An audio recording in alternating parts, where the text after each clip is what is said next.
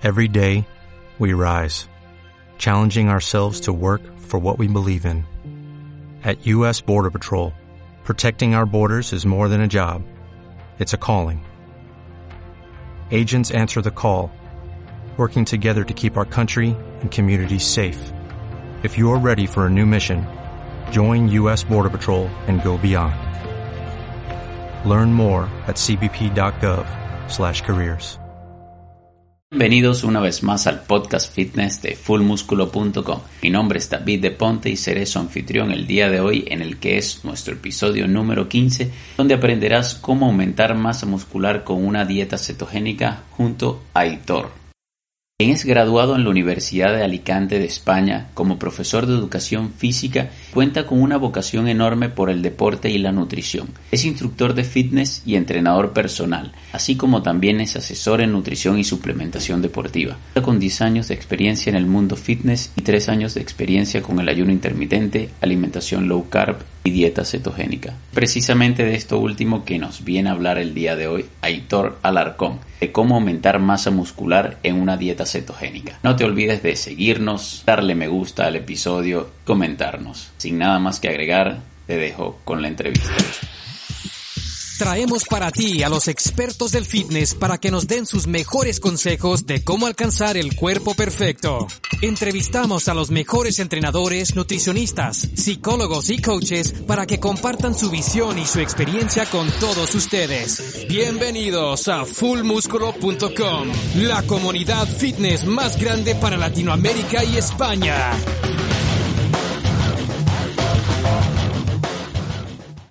Muy buenos días. Hoy tengo el gusto de tener acá en, un episodio más del podcast fitness de Full Músculo a Aitor Alarcón. Eh, Aitor escribió un artículo para la web en la cual estuvo hablando un poco sobre lo que sería cómo llevar una, digamos, una etapa de volumen o una dieta cetogénica. Aitor, ¿cómo estás y bienvenido al podcast? Buenos días, muchas gracias por invitarme. Mira, Hitor, lo primero que quisiera que quisiéramos es que, bueno, que te presentaras tú mismo antes de, de, adentrarnos en este mundo de la dieta cetogénica y nos digas quién eres y por qué, por qué has decidido colaborar con nosotros. Bueno, soy, eh, soy entrenador personal y yo tengo una amplia experiencia en entrenamiento de la fuerza. Me formé como nutricionista y asesor nutricional y de ahí fui de lleno al mundo de alimentación sin carbohidratos. Me encontré por casualidad un artículo que llevó a otro, que llevó a otro, y me di cuenta de la mentira en la que habíamos vivido engañados hasta que llevo casi cinco años metido de lleno en la alimentación sin carbohidratos, cómo ganar músculo, cómo entrenar sin carbohidratos. Y vamos, creo que es un mundo que nos queda todavía por aprender muchísimo e intentando aportar mi granito de arena y me pareció una buena posibilidad colaborar con vosotros. Vale, me parece genial. Eh, la, primera pregunta que creo que necesitamos responder a todos quienes nos escuchan para adentrarnos un poco más en este tema es si necesitamos o no necesitamos carbohidratos, porque tenemos la, digamos, estamos eh, todo el tiempo rodeados de personas que nos nombran a los macronutrientes como tres, como carbohidratos, proteínas y grasas. Entonces tú, obviamente, en el artículo y y quienes practican o quienes promueven la dieta cetogénica nos hablan de que no hay una necesidad de consumir tales carbohidratos. Quisiera saber tú lo, lo que opinas y, bueno, no solo tú, sino obviamente el, el, respaldo que nos da la ciencia en torno, en torno a esto. Claro, no es una opinión, no, es lo que el cuerpo humano necesita. Ya no es si yo lo opino o tú lo opinas. El cuerpo humano necesita una serie de nutrientes esenciales y lo puedes buscar en la Wikipedia, no hace falta una carrera de nutrición. Esencial quiere decir que lo tenemos que introducir a través de una alimentación, de la dieta, y los carbohidratos en ninguna de sus formas aparecen como esenciales. Es decir, no nos hacen falta. El único que se puede considerar esencial para ciertos órganos es la glucosa y la generamos nosotros de manera interna. Entonces, como esencial, no es. Necesario una dieta no es. Que lo puedas incluir o no es otra cosa. Cuando hablamos de esenciales, que nuestro cuerpo no tiene la capacidad de, digamos, de, de, proveerlo por sí mismo. Exacto. De ahí la necesidad de incluirlo a través de una alimentación, como si tenemos 9 aminoácidos, 2 ácidos grasos, 14 vitaminas y 15 minerales. Esos son esenciales. ahí no aparecen los carbohidratos en ninguna parte de la ecuación. Vale, y como vamos orientados más hacia lo que es el aumento muscular, me gustaría un poco ampliar esta pregunta. En realidad necesitamos carbohidratos para aumentar masa muscular, que es lo que no, nos suele decir mucha, digamos, mal llamado influencer en las redes sociales, es de que necesitamos los carbohidratos para poder pasar por ese o atravesar por esa etapa de volumen que nos permita un aumento muscular. Me gustaría que ampliaras un poco más, ya, ya digamos, centrados en, lo que es una etapa de volumen. La respuesta corta es no. Si no son necesarios en la dieta, obviamente no son necesarios para ganar masa muscular. La respuesta tiene que ser un depende, como siempre, la situación de cada uno. ¿Tengo más prisa? Pues pueden ser un factor importante para ese volumen no tengo prisa, quiero una alimentación más saludable, más evolutiva, no hacen falta los carbohidratos. ¿Que me pueden dar un empujón? Sí, son necesarios en ningún momento.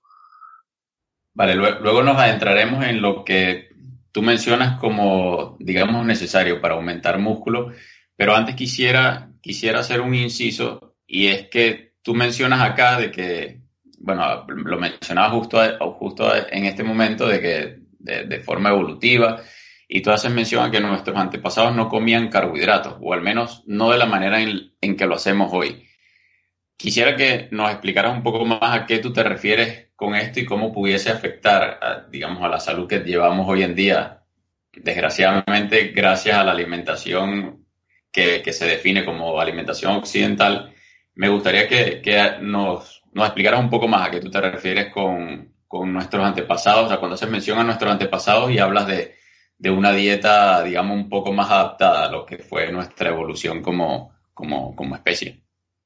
Cuando hablamos de nuestros antepasados como especie, nos referimos sobre todo a los últimos 100, 120 mil años, no los 2 millones de años anteriores, sino en los últimos 100, 120 mil, donde casi todo el planeta estaba cubierto de hielo, salvo una franja en el trópico, y ahí es donde realmente se forjó nuestro genoma, nuestro ADN, lo que somos hoy en día y ahí los carbohidratos eran casi inexistentes. Teniendo en cuenta que había una capa de hielo casi hasta los trópicos, la comida de nuestros antepasados se basó en cazar animales y comer cuando había. El ayuno mm, no es que fuese una moda, era una obligación. Si no se cazaba, no se comía y la mayor parte de lo que tú comías iba a provenir de la caza, dado que en invierno mm, no tenías acceso a plantas, frutas, verduras y no tenían el mismo aspecto, tamaño ni cantidad de nutrientes o azúcar que tienen hoy.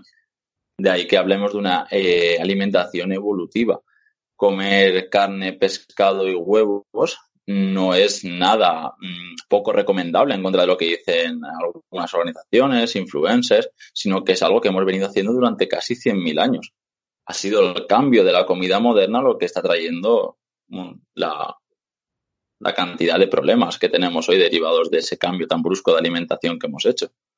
Sí, básicamente, la, digamos que la alimentación era una, una, no sé si llamarlo como resultado de una actividad física, porque como tú mencionabas, debíamos ir a cazar para luego alimentarnos. Estamos, en, bueno, en la sociedad actual estamos acostumbrados a, a comer incluso cuando no nos estamos moviendo. Creo que de allí parte toda, toda esa problemática que, bueno, obviamente da para un podcast completo.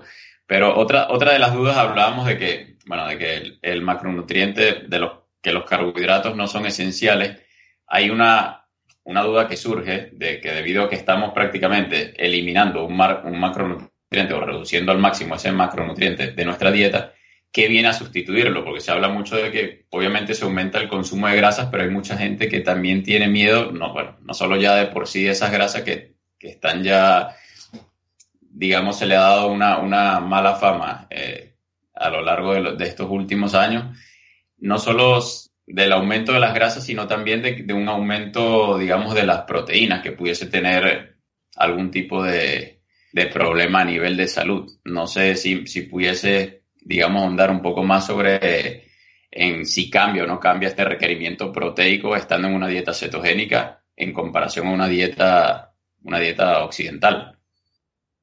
Eh, empezando por la primera parte de la pregunta, es claro que si elimino un componente, carbohidrato, que suele rondar del 50 al 60% de una alimentación, va a tener que recaer en otro y el principal son las grasas. Una dieta cetogénica es muy alta en grasas, al menos hasta el 70% para dividir el otro 30% entre proteínas y carbohidratos.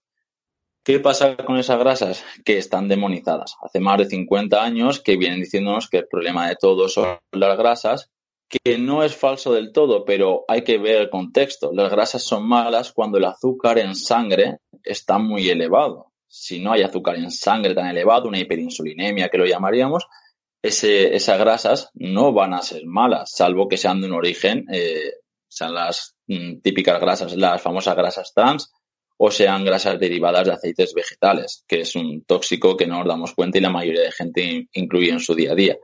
Las grasas de origen animal, de los huevos, de los lácteos, las grasas del aceite de oliva virgen extra, del coco, del aguacate, son grasas súper saludables con muchísimos beneficios que daría para otro podcast. Y respecto al consumo de proteína, cuando buscas en internet la dieta cetogénica, directamente te va a aparecer un consumo de proteína del 10 al 15, porque es la dieta cetogénica que se empezó a utilizar en 1900 para tratar la epilepsia. Eh, esto dista mucho de la realidad. Aquello era un tratamiento médico y realmente la dieta cetogénica es una alimentación evolutiva. Si estás tratando de ganar masa muscular, como bien comento en el post, puedes aumentar este, este porcentaje hasta un 25 o un 30%, o un 30 sin ningún problema. De hecho, yo mismo mmm, seguramente esté por encima de un 30% y estoy en cetosis permanente y estoy seguramente por encima del 30% de las grasas, de las proteínas en mi dieta. Y tú hace, bueno, hace, hace unos, unos minutos comentabas de que, de que había una, digamos, una diferencia en cuanto a ritmo, en cuanto a velocidad, si querías o si quisieras aumentar masa muscular comparando una dieta con otra. Pero ¿en, en qué se basa esa, esa diferencia? Bueno, vivimos en una sociedad cortoplacista que queremos todo para allá de forma básicamente inmediata. Entonces, bueno, hablando, si hablamos de velocidad y de ritmo, todo el mundo quisiera aumentar esa masa muscular o, ese volumen muscular en, en, el menor, en el menor tiempo posible. Pero a nivel, digamos, comparativo? ¿Cuál es esa, qué tanta es esa diferencia a la que tú hablas en cuanto a ritmo, en cuanto a velocidad, de cómo pudiese aumentar masa muscular con una o con otra? Es una pregunta muy buena, pero que la has contestado tú solo. Eh, somos cortoplacistas, lo queremos todo ya. Si nunca has estado en cetosis y siempre estás comiendo con altos carbohidratos, hacer una dieta cetogénica requiere una adaptación estás dándole a tu cuerpo algo que no has dado nunca y esa adaptación puede llevarte de una semana a cuatro semanas para tolerarlo bien. Y para estar realmente cetoadaptado puedes tardar seis meses o incluso más. Es a partir de ahí cuando tu cuerpo puede explotar, crecer, cuando vas a ver un rendimiento mejor, entre las primeras semanas para sentirte bien y varios meses para un rendimiento óptimo. Eso en esta sociedad no tiene cabida por otro lado, el hecho de adaptarte va a decir, quiere decir que vas a pasar unos primeros días seguramente malos si no lo has hecho antes, porque estás vaciando glucógeno, con ello se va el agua, con el agua electrolitos y los primeros días son malos. Y claro, si voy a estar falto de energía al principio y lo que quiero es entrenar duro, me va a faltar energía, me va a faltar rendimiento, eso afecta a un entrenamiento de fuerza. Cuando comemos carbohidratos tengo un poquito más de energía, tengo un poquito más de glucógeno para tirar siempre una serie más, para hacer una repetición más. Entonces, esa adaptación que requiere una dieta cetogénica, con los carbohidratos me la salto. Y mientras que en el primer mes de dieta cetogénica seguramente gane poquita masa muscular, cuando estoy con los carbohidratos va a ser mucho más fácil partiendo desde la misma base. Entonces, la diferencia viene principalmente en que te estás saltando una fase de adaptación y en que ese glucógeno muscular siempre te va a dejar rendir un poquito más hasta que estés ceto adaptado, sin tener en cuenta que el carbohidrato se acumula en el glucógeno, se acumula en el músculo con agua. Eso nos da un mayor volumen, tanto sobre la báscula como ante el espejo. Comer carbohidratos, retiene líquidos, retiene el líquido, hincha el músculo. Eso es, es algo básico. Vale, y un poco para, para adentrarnos ya en lo que porque normalmente, bien, vamos, digamos, a los conceptos, a las teorías, pero me quisiera meter un poco más sobre lo que, lo que dice la ciencia y tú aquí mencionas en el artículo un estudio de Jeff Volek y Dominic D'Agostino. Me gustaría que hicieras un poco referencia a ese, a ese estudio porque la verdad me, me llama bastante la atención de que ellos comparan dos grupos en los que 26 hombres entrenados en resistencia participaron en el estudio y se dividieron estos dos grupos que menciono, uno bajo en carbohidratos dieta cetogénica de 5% y uno una dieta moderada que se habla de un 55%. Y que luego de esas 11 semanas los resultados incluso demuestran de que en dieta cetogénica hubo un aumento de masa corporal magra mayor comparado con, con el grupo de la, digamos, de la dieta occidental. Y no solo eso, sino que la masa grasa incluso disminuyó también mucho más en esta dieta cetogénica en comparación con la, con la dieta occidental. Entonces me llama bastante la atención de, de cómo esa comparativa, o sea, nos demuestra que incluso en, en plazos más cortos de tiempo, porque son solo 11 semanas de este estudio, pudiera incluso superar en resultados a una dieta occidental. No sé que si, si pudieras comentar un poco más al respecto. Eh, sí que es llamativo el estudio, pero ya estamos hablando de 11 semanas, casi 12, casi 3 meses, ya has tenido una, adaptación. No hablan de si tenía una adaptación previa o no, pero incluso sin tenerla es verdad que las ganancias son con diferencia bastante mayor, una media de 2 kilos más de masa, de masa magra, comparado con, como además dices, con esa bajada de masa, de masa grasa que fue aún mayor todavía en el grupo keto. Entonces estamos hablando de lo mismo que decíamos antes. Una vez has tenido una adaptación, es mucho más fácil porque la dieta cetogénica, las cetonas, están diseñadas para proteger el músculo, para saciarnos, para ayudarnos a oxidar mejor nuestras propias grasas son todo ventajas. Es más fácil ganar músculo, es más fácil quemar nuestra grasa, es más fácil evitar eh, oxidación, es más fácil sentirte saciado sin tener que comer varias veces, lo cual estrés en metabolismo. Son muchos puntos que parecen que los saltamos, pero que están ahí cuando queremos ganancias de masa muscular. Hay ciertas cositas, ciertos aspectos que solemos pasar por alto. No es entrena, come y duerme. Hay muchas vías metabólicas y hormonales que van a influir. Y en estas 11 semanas de estudio salieron a la luz. Seguramente con el estudio en cuatro semanas los resultados sean muy diferentes, pero con esa adaptación que comentábamos antes, eh, a la vista salen los resultados de 4 kilos de masa muscular en un grupo y 2,2 en otro. Una diferencia notable. Y habiendo ya aclarado todo lo anterior que hemos, que hemos conversado y, bueno, teniendo en cuenta este último estudio que he mencionado, que vale la pena destacar que no es obviamente el único. Me gustaría saber qué, bueno, tú haces mención acá en el, en el artículo que tenemos en la web de cómo aumentar músculo en una dieta cetogénica, de qué es lo que se necesita para aumentar músculo. Tú hablas de, un requerimiento calórico, de un estímulo. Eh, me gustaría que, que nos adentráramos un poco más en cada uno de ellos, comenzando por el que creas tú que es el digamos, el más importante o el que pudiese ser el más importante de, los cuatro que tú mencionas. Mencionas estímulos, síntesis proteica, requerimiento energético y hormonas.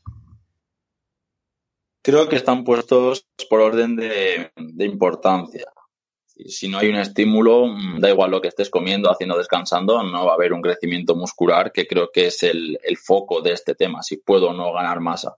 El estímulo es importantísimo. Esté comiendo como esté comiendo, necesitamos un estímulo. Vale, ese sería entonces, digamos, el, factor principal para poder eh, promover esa, ese aumento muscular. Tú luego hablas de una síntesis proteica. Si pudieras un poco comentarnos más que, de qué se trata esta, digamos, este requerimiento que tú mencionas acá para aumentar masa muscular. Sin mm, caer en tecnicismo ni entrar en, en mucha teoría, tenemos que tener muy claro siempre que nuestro ADN no son más que instrucciones para sintetizar proteínas. De ahí que comer tenga un único fin, que es darle al cuerpo, sobre todo las proteínas que necesita. Si ya hemos cumplido con la parte del estímulo, he entrenado, ya haya entrenado más fuerte o más flojo ese día, y luego no como lo suficiente para aportar esa síntesis proteica, que es elevar sobre todo la insulina hasta los, eh, la insulina, perdón, la leucina que hayan 3 gramos al mínimo dentro de esa comida, con el resto de aminoácidos esenciales y no que nuestro cuerpo necesita, no tiene ningún sentido el entrenamiento. Si entreno, tengo que comer y esa síntesis proteica tiene que llevar al menos 3 gramos de leucina para activar la vía mTOR, que es una vía anabólica de crecimiento muscular y hay que activarla en el músculo. No me vale activar la mTOR con azúcar en la insulina. Tengo que activarla con leucina y con el resto de aminoácidos esenciales para que haya síntesis en el músculo, para reparar el daño. Perfecto, ya luego hablas de lo que sería el requerimiento energético y las hormonas y me gustaría saber qué, qué peso tiene el, lo que es el requerimiento energético porque, bueno, soy, soy, digamos, seguidor de mucha gente que promueve lo que es la dieta cetogénica, en eso estás, estás tú, y a muchos no les gusta hablar de, de calorías como, como tal, sino más bien de, de nutrientes, de que necesitamos nutrientes y no y tenemos que dejar de ver la comida como calorías porque, bueno, siempre me ha parecido algo tonto compararnos con un, un, un, aparato que básicamente lo que hace es quemar el alimento para, para saber cuántas calorías o no, o no contienen. O sea, comparar en nuestro, nuestro organismo, que es mucho más complejo, con, con un calorímetro me parece un poco absurdo, pero quisiera saber qué, qué opinión tienes tú al respecto en cuanto a lo que es la parte de requerimiento energético. Si, si es, o sea, si debemos, digamos, orientarnos a lo que es un superávit, a lo que se llama superávit calórico, que es ese, ese, digamos, excedente calórico que, al que debemos apuntar eh, para el, aumento muscular o, o, tienes otro enfoque de, de, cómo pudiéramos orientar la alimentación para, para buscar ese aumento.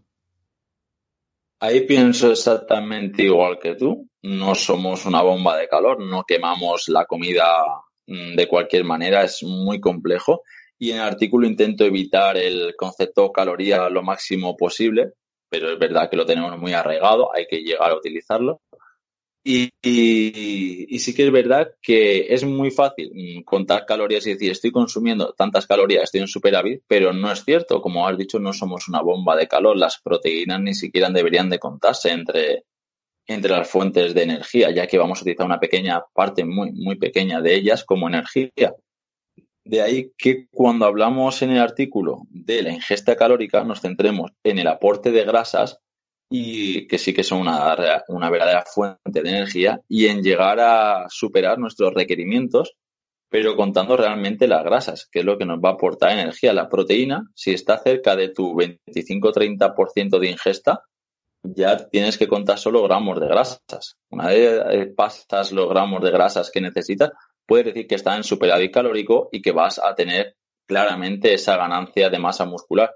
Pero como bien comento, no es algo realmente imprescindible, porque como hemos comentado, el tener cetonas en el cuerpo nos va a ayudar a utilizar nuestra propia grasa. Incluso sin generar ese superávit, el comer más de lo que quemo, contar calorías, si al cuerpo le ha dado un estímulo y necesita energía para reponerse, va a sacar esas energías de nuestra reserva.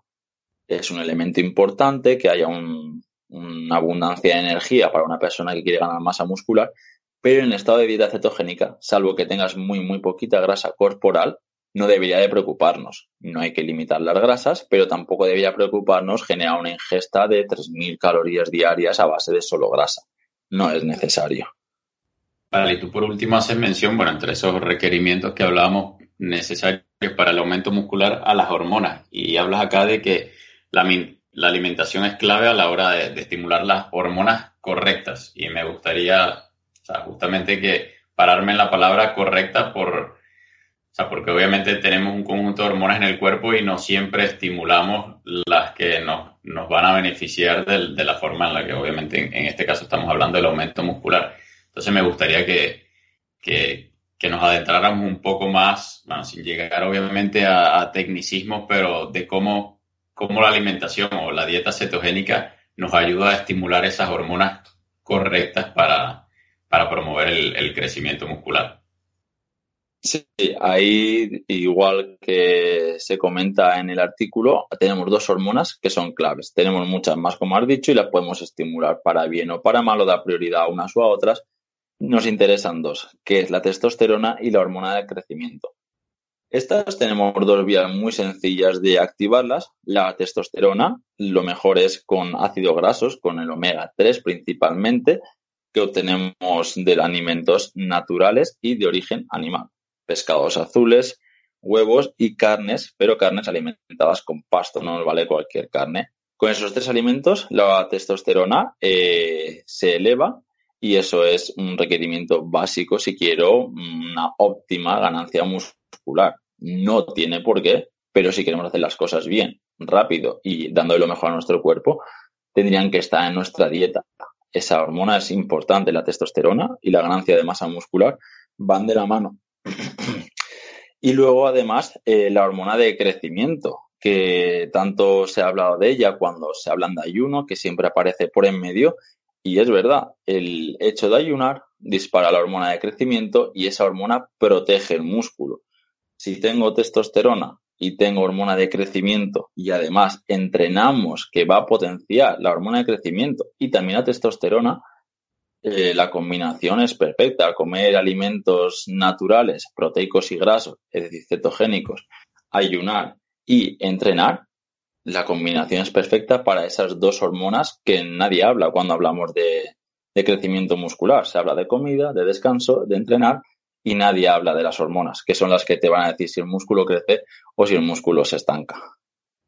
Y aquí mencionas dentro de la sección de hormonas que, bueno, todos esos alimentos que hacías mención, como las carnes, huevos, pescado, es, deberían conformar la base de, nuestra alimentación y, y, bueno, aquí haces mención incluso al, al post-entreno. Hablábamos de que a, manera evolutiva la, la, comida era una consecuencia de la actividad física porque primero debíamos salir a cazar, obviamente no teníamos los electrodomésticos de ahora que nos permiten conservar la, la comida ni mucho menos y debíamos ir a cazar para luego alimentarnos. Entonces, lo, lo, común es escuchar, bueno, en las redes sociales, escuchar o leer incluso en la, en la web, eh, que se recomienda una comida post-entreno de proteína más carbohidratos. Y, normalmente hacen mucho énfasis en que sea acompañado con carbohidratos por la cuestión de que debemos eh, reponer el glucógeno y toda esta historia. Pero a nivel de estudios, pareciera que, bueno, destaco dos, dos estudios que, que investigué, que era el de Aaron Staples de 2011 y el de Koopman de 2007, que pareciera que estos carbohidratos no están añadiendo nada según estos estudios. Entonces me parece un poco eh, extraño, por llamarlo de algún modo, en que se siga recomendando de que esa comida post-entrenamiento tenga que estar acompañada de los carbohidratos cuando pareciera no estar añadiendo nada adicional, pues ya teniendo en cuenta todo lo que hemos aclarado durante estos 20 minutos que hemos conversado, pero me gustaría que, que ya hablando un poco de lo que es post-entrenamiento, y bueno, ya que lo has hecho, has hecho la mención de que de, en, la sección, digamos, de, de las hormonas en la web, me gustaría que ahondaras un poco más allí de cuál sería esa necesidad real a nivel fisiológico de, o de qué deberíamos alimentarnos una vez hemos entrenado. Y si existe esa necesidad de, de, una... Porque bueno, también venimos arrastrando con el mito de la, de la ventana anabólica que pensábamos que eran 45 minutos, que teníamos que salir corriendo prácticamente del gimnasio a tomar o comer algo y pues venimos un poco un poco con esa, con esa noción de, que tenemos que alimentarnos inmediatamente de haber, de haber hecho ejercicio. Entonces me gustaría un poco que aclararas ese punto allí de que, de que nos explicaras un poco qué es lo que sucede en nuestro organismo y cuál es la necesidad real luego de haber entrenado. Sí, claro. ¿Quién no ha ido al gimnasio y se lleva el shaker con él? O si no lo has hecho, lo has visto seguro, que es llegar a la ducha y tomarte tu batido de proteínas con carbohidratos, porque lo tenemos arraigado con muchas otras costumbres del mundo de fitness. Pero como bien has planteado, desde el punto fisiológico, ¿qué necesidad hay? Realmente, salvo que seas triatleta o competidor de alto rendimiento y entrenes varias veces al día, no te haría ninguna falta como bien has dicho, que esos estudios y tantos otros han demostrado que los carbohidratos mm, los solemos tomar porque mm, la idea es que si yo he gastado glucógeno, vamos a reponerlo. No vaya a ser que nos pase algo por gastar 50 gramos de nuestro glucógeno. Pero el cuerpo es una máquina muy eficiente y salvo que vayan a ser periodos muy cortos, que entrenes a las 8 de la mañana y otra vez a las 11, no te hace falta esa reposición de carbohidratos a lo largo de ocho horas los repones casi por completo, incluso sin haberlos ingerido. Imagínate si entrenas una vez al día, en 24 horas tus tanques de glucógeno, aunque no comas, están dispuestos perfectamente para volver a entrenar y llenos o casi llenos del todo. Es decir, ese, esa comida post-entreno con carga glucémica no tiene ningún sentido, salvo, como hemos dicho, que seas un deportista de élite. Tienes que rendir varias veces al día, ahí sí te pueden ayudar y también podría evitarse con una cierta adaptación, pero no es el tema. Un deportista de élite quiere rendir, no quiere complicarse la vida. Y como bien decías, la ventana anabólica, otra, otra gran mentira. Vamos a comer rápido, que, que no crezco, que no tengo ganancias. Podemos alargarlo perfectamente el estado idóneo cinco horas, pero incluso aunque no fuesen esas cinco horas, se puede alargar mucho más. Hemos dicho que el ayuno libera hormona de crecimiento, hormona de crecimiento para proteger el músculo. Si por lo que sea ese día entreno y pasa algo y no puedo comer, no pasa nada. Has entrenado y si encima estás en ayuno, vas a proteger tu músculo muchísimo. El cuerpo lo último que se va a querer deshacer es del músculo. Antes va a eliminar más glucógeno, antes va a eliminar grasa. Podemos retrasar la comida. No es lo óptimo, pero podemos retrasarla prácticamente todo lo que queramos hasta que pueda llegar a casa y comer tranquilamente. Sí, creo que básicamente es un miedo irracional que hemos ido desarrollando, a consecuencia de todo el, marketing de la industria alimentaria por un lado la, y, la, y la de suplementos por otro, que, digamos que estos últimos años ha arreciado mucho más. Y has hablado de, bueno, de, dos cosas que ya me gustaría destacar para ir cerrando la entrevista, que es de, ya has mencionado atletas y has mencionado rendimiento creo que es uno de los, de los grandes miedos también que hay de las personas que quisieran intentar una, una, un cambio en su alimentación o, y adentrarse en lo que es una dieta cetogénica y es la pérdida de rendimiento por un lado y, y si, si, se pudiera ganar o no rendimiento estando en una dieta cetogénica. Entonces me gustaría ya para cerrar que, que me respondieras estas dos preguntas, que si se pierde rendimiento estando en dieta cetogénica y si no se perdiera, si en caso contrario se pudiese ganar rendimiento estando en una dieta cetogénica o, ya en ese caso sí sería necesario una, digamos, una ingesta mayor de, carbohidratos. En el post hay un segundo artículo eh, de los mismos autores que hemos comentado antes, en los que intentamos ver los cambios hormonales que hay de composición corporal cuando comparamos un grupo en dieta cetogénica y otro, ¿no? Y se observa que a nivel de ganancia de masa muscular y de pérdida de grasa, como hemos visto antes, no hay diferencia o incluso puede ser mejor todavía en una dieta cetogénica, no existen tampoco cambios hormonales. Es decir, esto indica que, que puede ser, que puede ser no, que es completamente compatible con el alto rendimiento o con simplemente no perder el rendimiento que ya tenías. Es decir, no existen, no existe un empeoramiento del rendimiento al hacer una dieta cetogénica. Sí que es verdad que, como hemos dicho, lleva unas semanas de adaptación y esas semanas puedes no rendir al máximo, pero luego tu rendimiento va a ser el mismo. Incluso en algunos otros aspectos que no están enterando de tu vida, sino a nivel de cognición, de energía, en el día a día sí que pueden haber mejorado. Y luego, contestando y ya dejando claro que no empeora tu rendimiento, y es algo que yo, por ejemplo, he puesto en práctica conmigo mismo y no empeoro mi rendimiento, si lo mejora o no, depende del, deporte. Si voy a trabajar la fuerza, seguramente no lo empeore, pero tampoco lo mejore. Si soy un atleta de ultrafondo y lo que quiero es correr, ser una máquina quema grasas siempre va a ser más eficiente que utilizar solo glucógeno, que se acaba. Ahí sí puede haber un aumento de rendimiento. De hecho, ya hay grandes corredores de ultrafondo en una dieta cetogénica estricta y son imparables. Incluso no llevan sus geles, ¿no? Como tengo algo a correr y me llevo el gel. Son máquinas quemagrasas, están perfectamente adaptados para estar horas y horas solo con agua. Bueno, incluso esto, estos corredores que mencionas eh, muchas veces tienen mil y un problemas a nivel digestivo justamente por eso, por esos geles que, que comentas que, bueno, que se han vuelto bastante común en, en ese tipo de, de competición. Aitor, de verdad que creo que hemos, bueno, hemos cubierto gran parte de, las dudas que, estaban en torno a una a un aumento de masa muscular con una dieta cetogénica y de verdad que ha sido un gusto tenerte por aquí. Ya para despedirnos, me gustaría que, nos comentes dónde te pueden conseguir, si estás en, Instagram, si tienes algún otro canal en el cual eh, difundas toda esa, toda esa información, bueno, que tienes no solo como profesional, sino también a través de, de tu propia experiencia, porque creo que es lo más importante cuando experimentamos todo ese conocimiento que tenemos y pues compartimos esa experiencia con, el mundo a través de las redes sociales.